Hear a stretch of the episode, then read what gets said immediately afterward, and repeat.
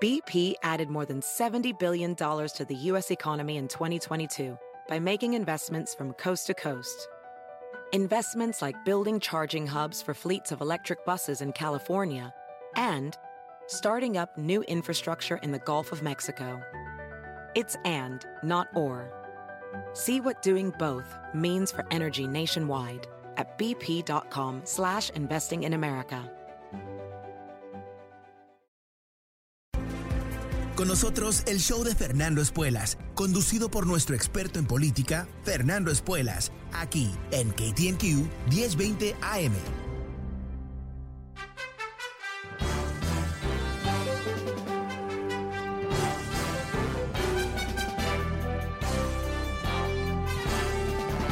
Estás? Soy Fernando Espuelas desde Washington. Muy buenas tardes, gracias por acompañarme. Empezamos una nueva semana juntos con noticias aquí en Washington. Uh, una noticia en particular, el ex presidente de Estados Unidos, Donald Trump, ha presentado una demanda en la Corte Federal uh, tratando de bloquear el comité de investigación sobre el ataque al Capitolio, el comité formado en la Cámara de Representantes. Y él está demandando que eh, los archivos nacionales, los que eh, tienen todos los records uh, de su presidencia, comunicaciones telefónicas, comunicaciones uh, a través de email, etcétera, eh, el ente responsable por presentar todos esos documentos al Congreso como parte de esta investigación al ataque, quiere bloquearlos, no quiere permitirlos uh, no quiere permitir que estos uh, records sean uh, entregados al Congreso. Y esto es eh, significativo, ¿verdad? Porque ¿qué es lo que está diciendo él? Está diciendo que esos records lo van a perjudicar. Eso es lo que él está diciendo. Eh, caso contrario, si esto fuese algo que se puede, eh, si los récords lo ayudarían a exculparse, ¿no? si los récords ah, eh, ayudarían a mostrar que él tenía las manos limpias y su entorno durante el 6 de enero y antes, porque están pidiendo récords de antes de ese periodo, entonces se presentarían, ¿verdad? Y si piensas que él no sabe lo que está ahí, quizás tiene dudas, no, lo que ha pasado es que los archivos nacionales le han entregado bajo ley a Donald Trump eh, los materiales que quieren darle al Congreso. El Congreso ha pedido esos materiales. Y quiere decir que los abogados de Trump, Trump sabe que están en esos récords y ahora están demandando en Corte Federal para que no se entreguen. Ah, bueno, vamos a ver si le funciona como estrategia, ¿no? Porque aquí lo que está buscando es demorar y demorar y demorar con la uh, esperanza de que él va a hacer la misma jugada que hizo durante su presidencia, uh, que es no entregar récords, bloquear al Congreso y de esa manera salir con las suyas. Eh, y también aquí hay algo muy práctico, que es que si las cosas eh, avanzan como se piensa que van a avanzar y los republicanos tienen una probabilidad de ganar control de la Cámara de Representantes el año que viene, ¿sabes qué? Este comité de investigación desaparece una vez que haya una mayoría de republicanos. Entonces lo que él está haciendo es poniendo palitos en la rueda de la bicicleta uh, para lograr que no tome velocidad y que él no sea uh, comprobado como uh, quizás ¿no? un criminal, alguien que estuvo planificando lo que se convirtió en el ataque al Capitolio. Y una vez más, eh, imagínate, eh, imagínate a ti mismo si tú tuvieses la situación que te están acusando de algo gravísimo, te están acusando de, bueno, de un crimen mayor, como sería tratar de bloquear uh, las elecciones, robarse las elecciones, mentir sobre las elecciones, incitar un ataque al Capitolio. Imagínate si te están acusando de esas cosas. Y tú encima de todo eso quieres ser presidente de Estados Unidos. O sea, tú quieres presentarte, presentarte en las próximas elecciones. ¿Qué harías? ¿qué harías? Si tú eres inocente, ¿qué harías? Bueno, uh, despejarías toda duda, ¿verdad? Entregarías todo récord uh, para que la gente pueda ver qué gran héroe que eres, cómo no participaste en esta acción uh, que casi derrumbó la democracia de Estados Unidos. No, eso es lo más obvio y lo más lógico que harías porque eso te ayudaría eso eh, te permitiría decirle al mundo, ven, ven, ven, qué bueno que soy y, pasar página, ¿no? O sea, cosas malas ocurrieron el 6 de enero, pero yo no tuve nada que ver, adelante, vamos con la próxima. Pero eso no es lo que pasó, ¿no? Entendemos que aquí la situación es mucho más compleja Y lo que creo que es interesante para Trump es que aunque esta maniobra le puede funcionar para demorar las cosas, hay otras personas que ya han dado su testimonio en las últimas semanas a este comité, gente en el entorno de Trump que no son traidores, que están dando, bueno, la información necesaria para, eh, bueno, no quedarse pegado con la responsabilidad. Y es muy probable que tengamos pruebas independientes de Trump eh, sobre lo que él hizo. Ah, pero una vez más, yo creo que el nivel de imagen ¿no? No le va a importar a los trumpistas porque están ahí ah, sobre sus rodillas ah, eh, entregados al gran hombre y no importa lo que él haga o, hizo, ¿no? ellos van a seguir adelante con su gran mentira. Okay. Pero para el resto del país yo creo que es fundamental y también para algunos republicanos en, Washington que todavía no han perdido su, su mente con todo esto, que puedan encontrar quizás la posibilidad de separarse un poco de Trump para poder lograr victoria el año que viene. Porque esto es también algo que está, se habló mucho esta mañana aquí en Washington, que es que si Trump mañana desaparece en un pozo, y nunca lo vemos jamás, las elecciones del año que viene no van a ser sobre el robo de las elecciones y el pasado y Donald Trump, van a ser sobre es Biden alguien que está haciendo un buen trabajo o mal trabajo un referéndum. ¿Qué es lo que ocurre cada dos años después de ah, la elección de un nuevo presidente? Es la razón por qué esas elecciones son tan brutales para los presidentes y por qué usualmente pierden mayorías en el Congreso. Porque la gente toma oportunidad para salir a votar en contra del presidente. Se motiva muchísimo más la gente que está en contra que a favor. Y las elecciones serían así, serían relativamente simples, ¿no? Los republicanos mintiendo sobre los gastos del gobierno federal, como que ellos cuando están en el, control del gobierno no gastan dinero, que es por supuesto una absurda mentira. Eh, solamente tienes que ver la comparación de cómo crecen los déficits bajo republicanos y demócratas y te das cuenta que son los republicanos que gastan todo el dinero. Pero en fin, y mentirían sobre una cantidad de otras cosas habituales sobre las cuales ellos mienten. Pero lo que se teme que va a ocurrir es que Donaldcito Trump, eh, y esto es lo que él busca, ¿no? Un narcisista malévolo busca siempre ser el foco de atención. No importa si es atención positiva o negativa, él quiere estar ahí bajo el foco y que nadie mueva sus ojitos y vea a otro candidato o a otra cosa que hablen sobre él. Esto es lo que a él le da satisfacción psíquica. ¿no? Es muy importante entenderlo porque si tratamos de entender lo que él hace a, través de algún tipo de filtro lógico, ¿no? a través de un análisis, nos vamos a equivocar porque al fin y al cabo tiene que ver con su enfermedad mental, su problema psicológico. El narcisismo es una enfermedad entonces, eh, eh, eh, los republicanos temen que las elecciones se van a convertir en un referéndum, un plebiscito en contra de Trump.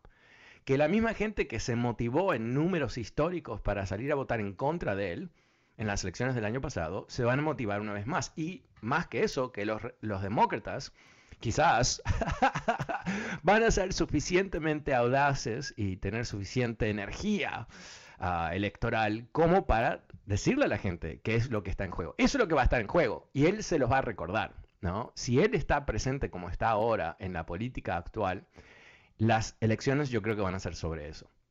Vamos a ver, ah, falta mucho tiempo y, las cosas eh, cambian dramáticamente. Em, eh, este fin de semana hubo una encuesta que se hacen siempre, ¿no? diciendo quién ah, es el favorito candidato de los republicanos. Estamos a tres años. Entonces, esas encuestas no tienen ningún efecto de predecir el futuro, porque no sabemos el futuro y va a haber nuevos candidatos y nuevas cosas que ocurren. Pero, en fin, ¿quién es el, favorito de los republicanos? Es Donald Trump. Y eso se tiene que ver no como algo netamente positivo necesariamente, sino algo que yo creo que si tú eres un republicano coherente, más allá de tu, deseo de mentir y, robarle dinero a los pobres y todas las cosas que van con ser republicano en estos tiempos, ¿no? Pero eh, más allá de eso, tú tienes que ver eh, la posibilidad que Donald Trump sea el candidato y tienes que hacer lo más lógico del mundo en ese momento, que es enfrentarte con la historia. En el 2016, él más o menos gana después de perder el voto popular por casi 3 millones de votos.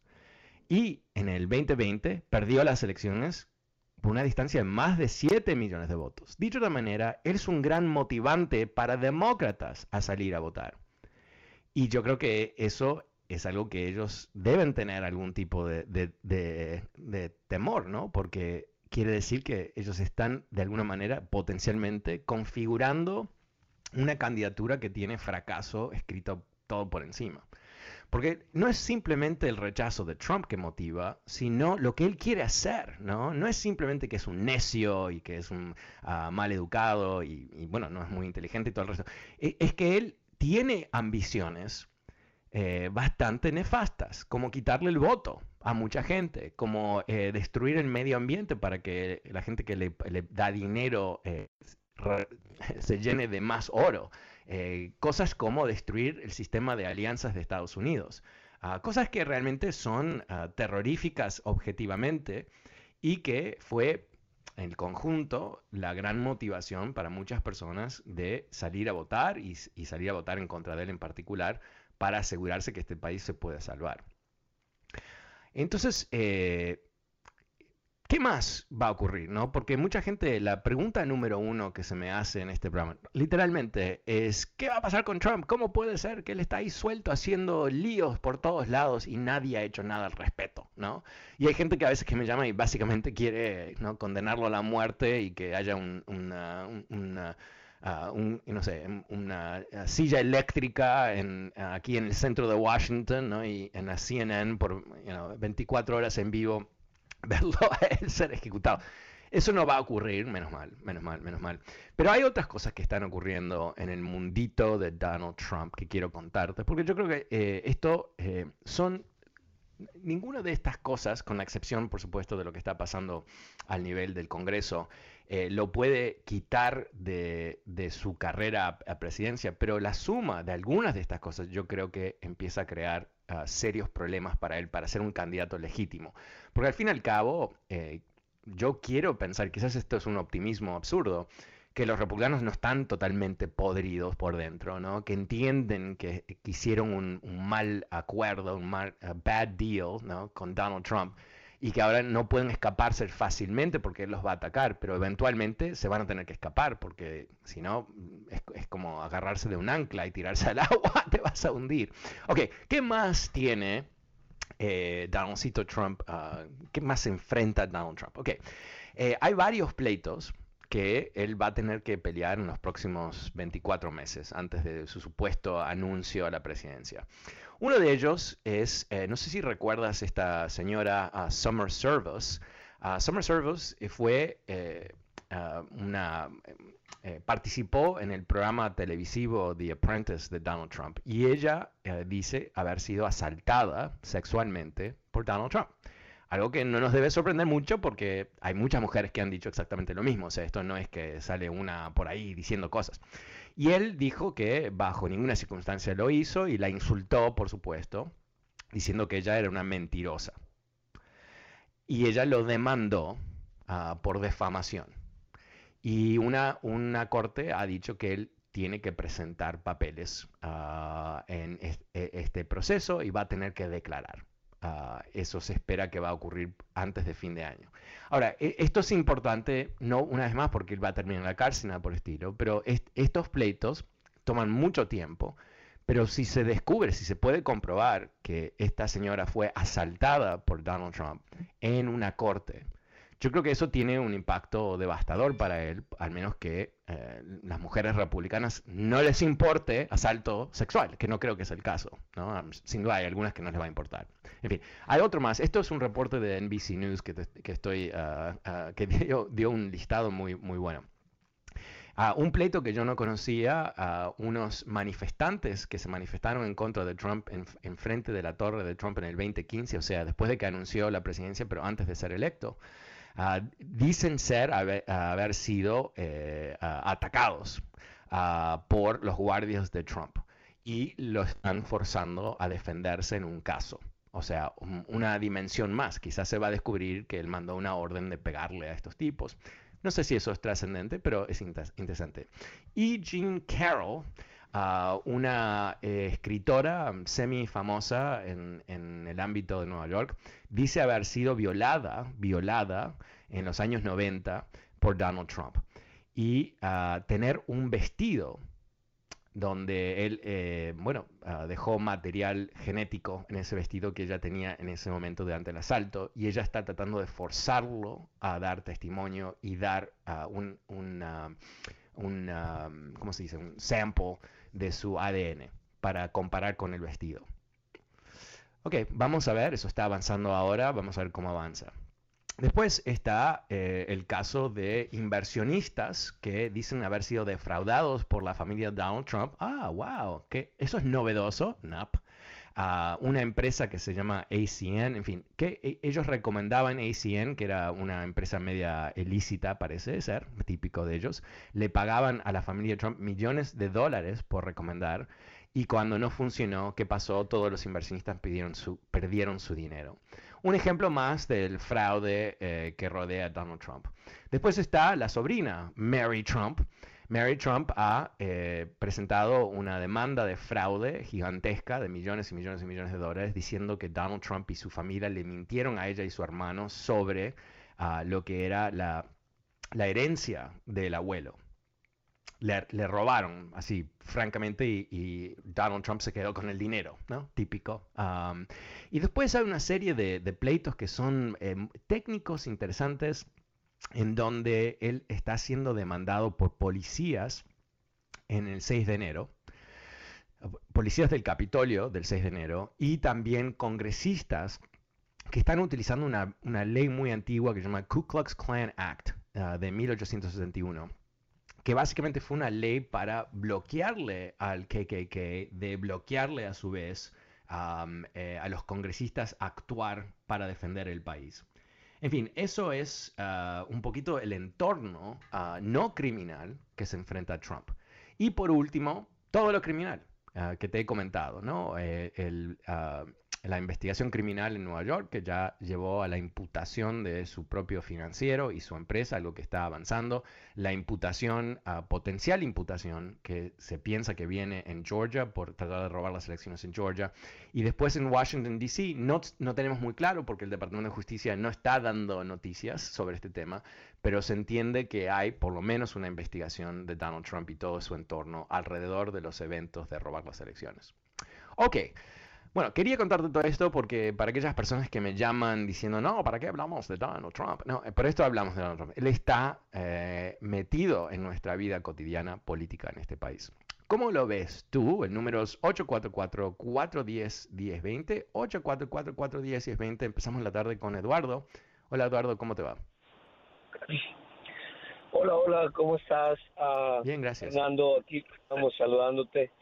Sí, mira, eh, Fernando, por ejemplo, ¿cuántas, cuántas personas que no eran políticos anteriormente fueron presidente de los Estados Unidos? ¿Cuántas personas?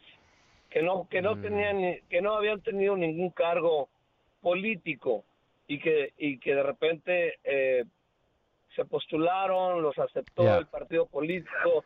¿Cuántos? Yo creo que lo único que se me ocurre es Herbert Hoover, pero creo que él tenía un cargo antes, no recuerdo muy bien, pero usualmente no, no, no recuerdo ningún presidente que no fue ah, soldado o que no fue uh, algo. voy a decir, Ronald, Ronald Reagan, ¿verdad? Pero ahí en más, Ross Perot, ¿verdad? Que él quería también. Ronald Reagan fue gobernador de California. Ronald Reagan tenía muchísima experiencia, eh, manejó el estado más grande de Estados Unidos eh, por ocho años, si no me equivoco. Ross Perot, pero él no llegó a la presidencia. Y parte de la razón que no llegó, bueno, porque era un, raro... ¿Mm? Sí, pero él no, obviamente no llegó a la presidencia. Exacto, pero, pero quería. Ahora, este, este eh, Donald engañó a medio mundo diciendo verdades a medias. Y por eso llegó, bueno, eh, primeramente el plan de Dios, porque a, Dios, Dios es el que pone reyes y Dios es el que los quita. con, mucho, con mucho respeto, eh, es el plan de Vladimir Putin. Vladimir Putin, que no es ningún Dios, eh, trabajó para elegirlo a Donald Trump uh, intervenió en las elecciones y después uh, Trump intentó encubrir lo que hizo Putin. Así, yo creo que esa eh, eh, es, es, es una historia que no, nunca podemos olvidarnos porque obviamente es algo que busca muchísimo Donald Trump que nos olvidemos. Eh, así que, pero, ¿sabes que Lamentablemente tengo que ir a un corte comercial. Muchas gracias por tu comentario. El número es 844-410-1020. Soy Fernando Espuelas y vuelvo enseguida después de una pequeña pausa con más de tus llamadas. ¿Qué estás pensando tú? Llámame, cuéntame.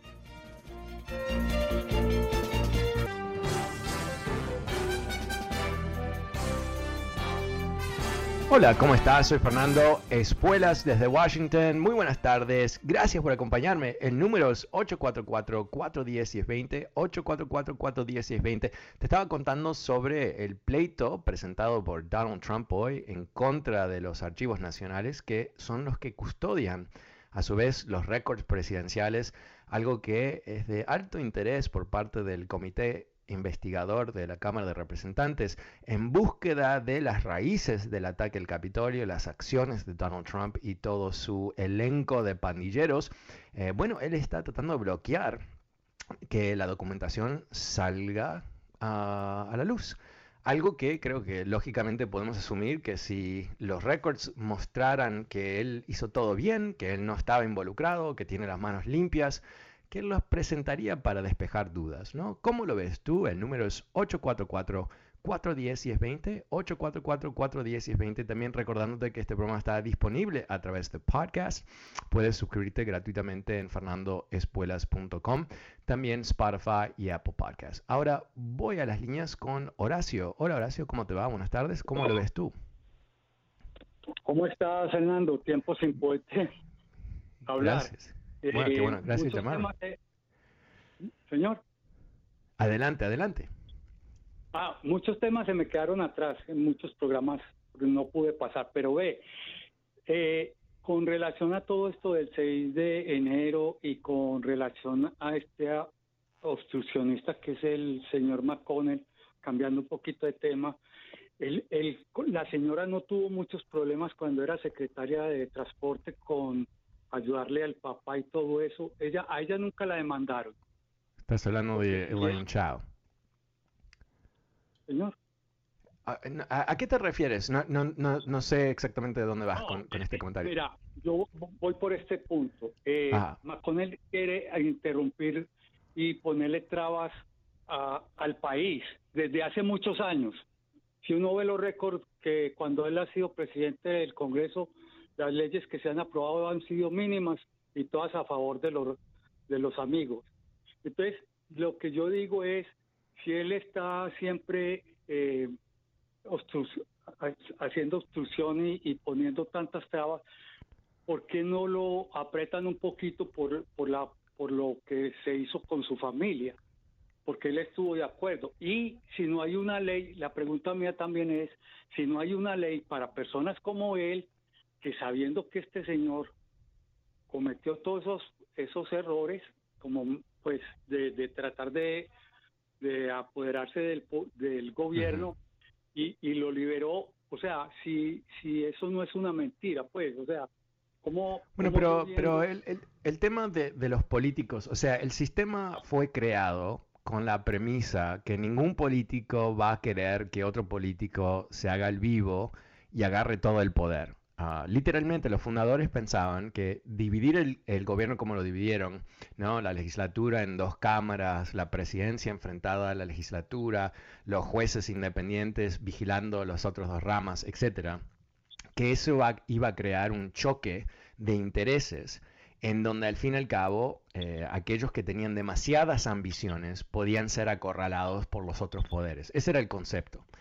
Pero nadie se imaginaba que iba a haber una combinación siniestra de un presidente ah, completamente desquiciado por el poder, ah, listo a, inclusive violar la ley y la constitución para quedarse en el poder, con un partido controlando, eh, efectivamente controlando la Cámara de Representantes o el Senado, eh, que a su vez estaría dispuesto a permitir ese abuso de poder. Y lo vimos en los años 70. Mira, mira tú la diferencia de los republicanos en los años 70 versus ahora. En los años 70 con Richard Nixon, que era republicano, por supuesto, y muy popular entre los republicanos, cuando se empieza a descubrir todos los crímenes de, de Nixon, son los republicanos en el Senado que le avisan a Nixon que más vale que él renuncie porque si no lo van a echar. Literalmente fue un grupo de senadores republicanos que se marcharon hacia la Casa Blanca y le, dijeron, no aguanta más el tema, el día siguiente anuncia su renuncia. ¿Y por qué lo hicieron? ¿no? Porque obviamente entendían que iba a ser mal malo para el Partido Republicano, pero no estaban ahí simplemente como partidarios, sino que eran senadores de Estados Unidos con la responsabilidad sobre las leyes y la constitución, y aquí había las evidencias clarísimas que Nixon era un criminal. Entonces lo marcharon. Ahora, no, no lo humillaron, no, no dijeron ah, te vamos a perseguir y todo eso. Y por supuesto, el nuevo presidente Ford, que es lo primero que hace, lo perdona, le da un, perdón presidencial que depende de tu punto de vista, eh, creó la situación para Donald Trump en el sentido que no hubo una penalidad ah, brutal para un presidente criminal, sino que lo dejaron marcharse a la infama, ¿no? y, y, el tipo escribió varios libros y trató de reintegrarse en la buena sociedad, pero Nixon quedó manchado para siempre como el presidente que había sido forzado a renunciar. Ahora, el caso de Donald Trump, por supuesto, totalmente diferente, porque los republicanos en dos ocasiones, nunca ha habido un presidente que ha vivido un impeachment dos veces, ¿no? Solamente, a ver, uh, dos presidentes vivieron un impeachment antes de Donald Trump y Trump se lleva dos solitos. De los cuatro impeachments presidenciales de la historia de Estados Unidos, Trump tiene dos de los cuatro, ¿no? Es un gran mérito. Pero también en ambos casos, por supuesto, fueron los senadores republicanos que lo salvaron. Y eso es lo que ha creado esta situación donde los republicanos, eh, lo que yo escucho, lo que, lo que dicen ah, en, en Washington, en los pasillos, es que la vasta mayoría de los republicanos en el Congreso no creen que las elecciones fueron robadas saben que es una mentira. Saben que Donald Trump es un peligro. Pero porque su instinto es eh, casi exclusivamente salvarse el pellejo ellos mismos y ser reelectos, y entienden que Donald Trump va a penalizar cualquier republicano que alza la voz contra él, prefieren quedarse en el mejor de los casos calladitos y en algunos casos respaldándolo eh, para salvarse de lo que sería el ataque de Donald Trump. Pero el tema ahí, eh, más allá de, este fracaso de los republicanos, y por eso eh, te di un poquito eso del contexto histórico, ¿no? Eh, la idea de que iba a haber ah, un grupo de hombres, porque son casi todos hombres, ¿no? Que no iban a tener suficiente amor a patria, amor a la constitución, que no están dispuestos a defender su juramento de defender y hacer defender la constitución, como todos ellos han jurado. nadie se había imaginado eso, ¿no? Se habían imaginado un presidente loco se habían imaginado un presidente eh, incapaz de gobernar por razones médicos y todo eso. No se habían imaginado esto. Entonces ahora tenemos una, de esas situaciones en donde eh, los republicanos están eh, completamente enfocados en cómo mantener a su poder y no van a hacer nada para deshacerse de Donald Trump, por lo menos antes de las próximas elecciones. Y él lo sabe, y él los amenaza. Yo te comenté eh, la semana pasada, casi dije el año pasado, porque parece que, es todo en, cámara lenta y lo estamos viviendo. Que él mandó un, mensaje diciendo que al menos que los, republicanos puedan eh, terminar con el, robo de las elecciones, ah, que eh, hasta que no se ah, arregle ese robo, no se, no se busque la solución. Eh, los votantes republicanos no van a votar el año que viene y el 2024. Mandó un mensaje literalmente amenazando a los republicanos de que los votantes no van a apoyarlos al menos que estén dispuestos a completamente vender esta mentira del robo. Entonces eso es algo que, eh, por supuesto, cuando hay muchos demócratas diciendo este es el fin de la democracia, eh, hay que avanzar, hay que tomar acciones para proteger el voto, hay que, hay que tomar acción en contra de Trump y todo eso, eh, eso es lo que, que, mucha gente se imagina, que aquí estamos viendo en forma bastante obvia cómo los republicanos han cambiado las leyes electorales, cómo se han preparado para cuestionar los resultados electorales, inclusive en estados que ganó Donald Trump están cuestionando el voto. ¿Qué es lo que están haciendo? Están preparando a sus seguidores a pensar que las elecciones no son confiables.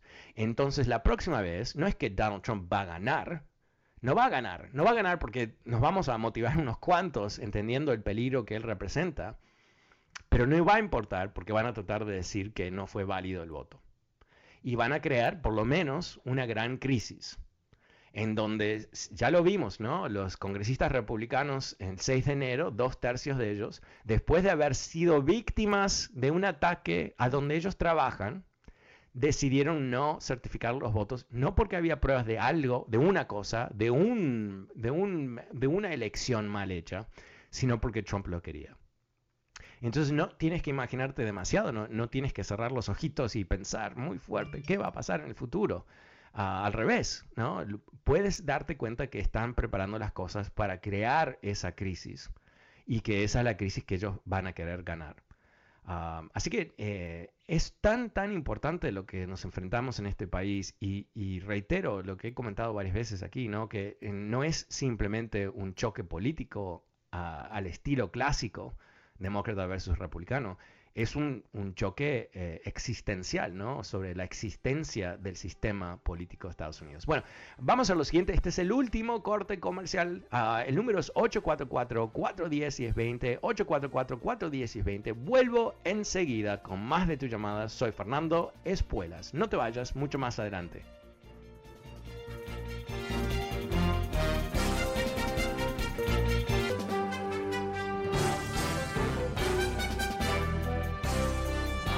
Hola, ¿cómo estás? Soy Fernando Espuelas desde Washington. Muy buenas tardes. Gracias por acompañarme. El número es 844-410-1020. 844-410-1020. Te estaba contando sobre el nuevo pleito de Donald Trump tratando de bloquear ah, lo que sería la distribución de sus ah, comunicaciones con, bueno, con sus ah, pandilleros durante el ataque del 6 de enero, pero inclusive comunicaciones antes Ah, en donde el comité está tratando de investigar si Donald Trump tenía un plan por encima del 6 de enero, si hubo un esfuerzo que desde afuera parece que hubo, ¿no? De robar las elecciones. Bueno, ¿cómo lo ves tú? El número es 844-410-1020.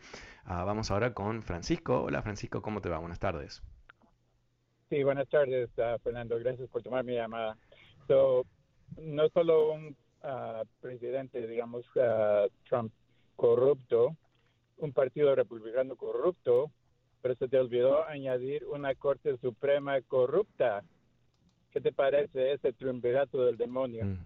Ya, es, es, algo que uh, preocupa muchísimo, ¿no? Porque lo que hemos perdido en la Corte Suprema con el nombramiento de estos tres jueces de Trump, uh, ultraderechistas, que en otros tiempos nunca hubieran sido aprobados porque no iban a recibir ni un voto de los demócratas, pero los republicanos cambiaron las reglas ¿no? para poder nombrar jueces eh, de la Corte Suprema sin tener una supermayoría y aquí estamos. Así que, bueno, ¿cómo lo ves tú? Sí, pues yo creo que eso es un problema muy grande porque especialmente que ellos tienen, uh, pueden servir por vida, ¿no? Que estamos viendo décadas sus uh, pólizas de eso anti mujer, anti pobres, anti, anti que no sean los ricos, poderosos, ¿me entiendes? son los únicos que reciben su atención. Ya, ya. Bueno, también uh, el control de las mujeres, uh, temas de anticonceptivos, de aborto, de educación, ¿no? Eh, los temas de la vacuna y todo eso. Eh, realmente es, es algo eh, increíble ah, lo, que, lo que hemos vivido en este país y, yo creo que, que, no lo podemos ignorar, ¿no? no podemos hacer creer que, que, es simplemente algo que ocurrió y qué locura y ahora pasamos página y entramos en otro tema. Eh, yo creo que, que, parte de lo que podemos percibir es que sigue vivo todo esto y los esfuerzos hay, que, hay que verlo del punto de vista de Trump, si podemos ah, visitar ese, ah, ese lugar terrorífico que es el cerebro de Donald Trump, ¿no? Para él perder las elecciones fue lo peor que le ha ocurrido en su vida. Ah, es humillante, es ah, tremendamente decepcionante. Ah, él no le gusta ser presidente, no trabajaba como presidente, pero le gusta el poder que le da y poder hacer cosas cuando él quiere, aunque no está involucrado en el gobierno. O sea, parte de lo que nos salvó de Trump es que Trump no sabía manejar el gobierno, no sabía eh, usar las palancas del gobernante para hacer cambios más profundos de lo que se lograron. Pero eh, eh, eso es lo que mm, tenemos que ver que es su motivación, ¿no? Y, lamentablemente, como comenté en el último segmento, el hecho de que no hay un partido republicano fuerte que sirva como ah, un, ah, ah, ¿cómo se dice? Una, defensa institucional del país es algo que le permite a él un, espacio muy grande. pero yo creo también que eh, eh, a mediados que él cobra cobre más fuerza eh, políticamente en el Partido Republicano, va a alarmar más gente, no solamente demócratas, pero independientes, que honestamente muchos, eh, lo vimos en las encuestas, querían sí o sí, no, no es necesariamente que querían un demócrata, estos independientes en la Casa Blanca, pero no querían a Trump. Y yo creo que ese es el peligro de Donaldcito, ¿no? Para los republicanos, que es que él no permite que se crea un partido post-trumpista, no permite que haya a eh, ningún otro jugador político que pueda emerger ah, sin ah, tener que explicar o su papel bajo el trumpismo o si no, eh, es, cuál es la razón que él sigue siendo republicano cuando hay un presidente como Trump. En fin, ah, es, es, complicadísimo, es un dolor de cabeza, pero muchas gracias Francisco. El número es 844-410-1020. Pasemos con Alicia. Hola Alicia, ¿cómo te va? Hola Fernando, ¿cómo estás? Buenas tardes. Buenas tardes, ¿cómo, ¿cómo estás tú? Bien, gracias también. Le mando un saludo a mi amigo Jorge, que no me ha de estar escuchando porque ya lo enganché a tu programa. Ok, buenísimo. Hola, Jorge. Mira, Fernando, este, ah, yo vi eh, eh, un pedazo nada más de la entrevista que le hizo eh, George Estepanáculos a, a Steel Dossier. ¿Sabes ah, algo tú ¿A quién? No, ¿a, ah, quién entrevistó? Steel Dossier. No sé quién es. Es, es, este. oh, oh, oh, oh, oh, oh, el Steel Dossier. Uh, ya, ya, ok. Eh, esta es la persona que, que investigó a Donald Trump en Rusia. Eso. Sí. Este, ¿Me puedes explicar un poquito qué tan este, verídico es él? Porque pues hay controversia, ¿verdad? Ya, ya, ya. Bueno, eh, eh, él era un investigador de um, uh, MI5, que es el, ah, la agencia, perdón, uh, perdón, tuve que estornudar fuera de aire. MI5 es, la, es como la FBI de, de Gran Bretaña y él ah, fue contratado por una empresa de investigadores aquí en Estados Unidos que buscaba entender el papel de Trump en Rusia. Y eh, se publicó algo que se llama The Steele Dossier, que es, el archivo de Steele, en donde hubo un, sinfín de alegaciones sobre Donald Trump y ah, su involucramiento con Rusia. Y se ha descubierto que ciertas cosas en ese informe no son reales, o sea, son rumores que se habían incluido, pero no se incluyeron como esta es la única verdad, sino se, eh, lo que esto era un, ah, básicamente un archivo de una investigación y dentro de ese contexto no todo va a ser real, sino que esto es lo que se entendía en ese momento. Pero yo no vi la entrevista, eh, leí un titular sobre la entrevista que aparentemente se está defendiendo finalmente de que eh, él hizo un buen trabajo y todo eso. Pero e, este, archivo, de eh, este dossier de Steele es muy importante para los republicanos, porque ellos dicen que este es el documento que llevó la investigación de Donald Trump sobre Rusia. En realidad no lo es, porque la investigación sobre Donald Trump empieza cuando uno de los asesores de Donald Trump se emborrachó en un bar en Londres y terminó hablando sin darse cuenta, ah, diciéndole a eh, un diplomático de Australia que había un esfuerzo por parte de la campaña de Trump de apoderarse de los emails de ah, Hillary Clinton. Y como se entendía que los emails de Hillary Clinton habían sido robados por los rusos, inmediatamente el FBI empezó a investigar qué estaba detrás. Y como parte de esa investigación se descubre este, este, este archivo de información sobre um, Trump. Pero lo que Trump quiere hacer es, eh, para él era muy traumático, todavía sigue siendo, el hecho, esto se descubrió por uh, Mueller y por otras investigaciones del Congreso, que definitivamente uh, Vladimir Putin en Rusia actuó para elegir a Donald Trump. Definitivamente eso ocurrió. Lo que hay ciertas dudas es a, qué nivel, ¿no? ¿Cuál fue la efectividad de las acciones de los rusos? Sabemos que fue muy efectivo en lo más clave, robarle los emails a Hillary Clinton y después que, la, que uh, James, uh, James Comey, el director del FBI en ese momento, dijera, hay una investigación, tenemos que investigar, días antes de la elección, se entiende que fue algo que dinamitó la uh, presidencia de Hillary Clinton. Entonces, Donald Trump debe su presidencia a Vladimir Putin, pero no sabemos si es muchísimo o un poco, sabemos que es una ayuda importante. Entonces, para Donald Trump, eh, por su orgullo personal y por su deseo de esconder que él fue el candidato de los rusos, eh, eh, liquidar la veracidad de este reporte es clave. Y también yo creo que aquí, uh, bueno, eh, existe la realidad que en las elecciones presidenciales hay mucha información que se busca. Hay empresas que solamente buscan información sobre políticos. Esta fue una de esas empresas. Y que es lo más normal del mundo que lo hagan obviamente, ¿no? Eh, lo que no es normal es que un país como Rusia se involucre en las elecciones de Estados Unidos y que después que se descubre que se involucraron, que el presidente actual no toma acción porque no quiere identificarse con esa información, no quiere identificarse con la verdad. No sé si, Alicia, eh, cubrí lo que buscabas. Sí, pero dentro también de esa misma información o ese documental que hicieron, reportaje, este, mm, sale también algo así como que, que habían este, contratado mujeres, personas para que fueran inclusive hasta orinar en la cama de donde iba a estar este el presidente, ex presidente Obama y todas esas cosas van a, están ahí no sabemos a qué, en realidad, qué tal. Bueno, lo que dice Steele es em, que él, una de las cosas que leí, aunque no vi la entrevista, es dijo que, que es, ese video existe, que él está casi seguro que existe. Y Donald Trump dice que no existe. Pero yo creo que, que el, hecho de que ah, Donald Trump esté respondiendo a una alegación tan, ah, bueno, rara, ¿verdad? Yo, no juzgo a nadie por sus intereses sexuales, honestamente no, me importa, es su vida adelante, mientras que no están perjudicando a un tercero o involucrando niños, eh, no me importa. Ah, y que él, si tenga, tiene un interés de que mujeres le orinen por encima, ok, whatever, ¿no? Ah, pero eh, pero el, tema aquí es que ah, eh, cuando tú escuchas a Donald Trump defendiéndose de eso, em, eh, te das cuenta que acá hubo algo, ¿no? Porque la respuesta más lógica es, esto es absurdo y no voy a dignificar esta información con una respuesta.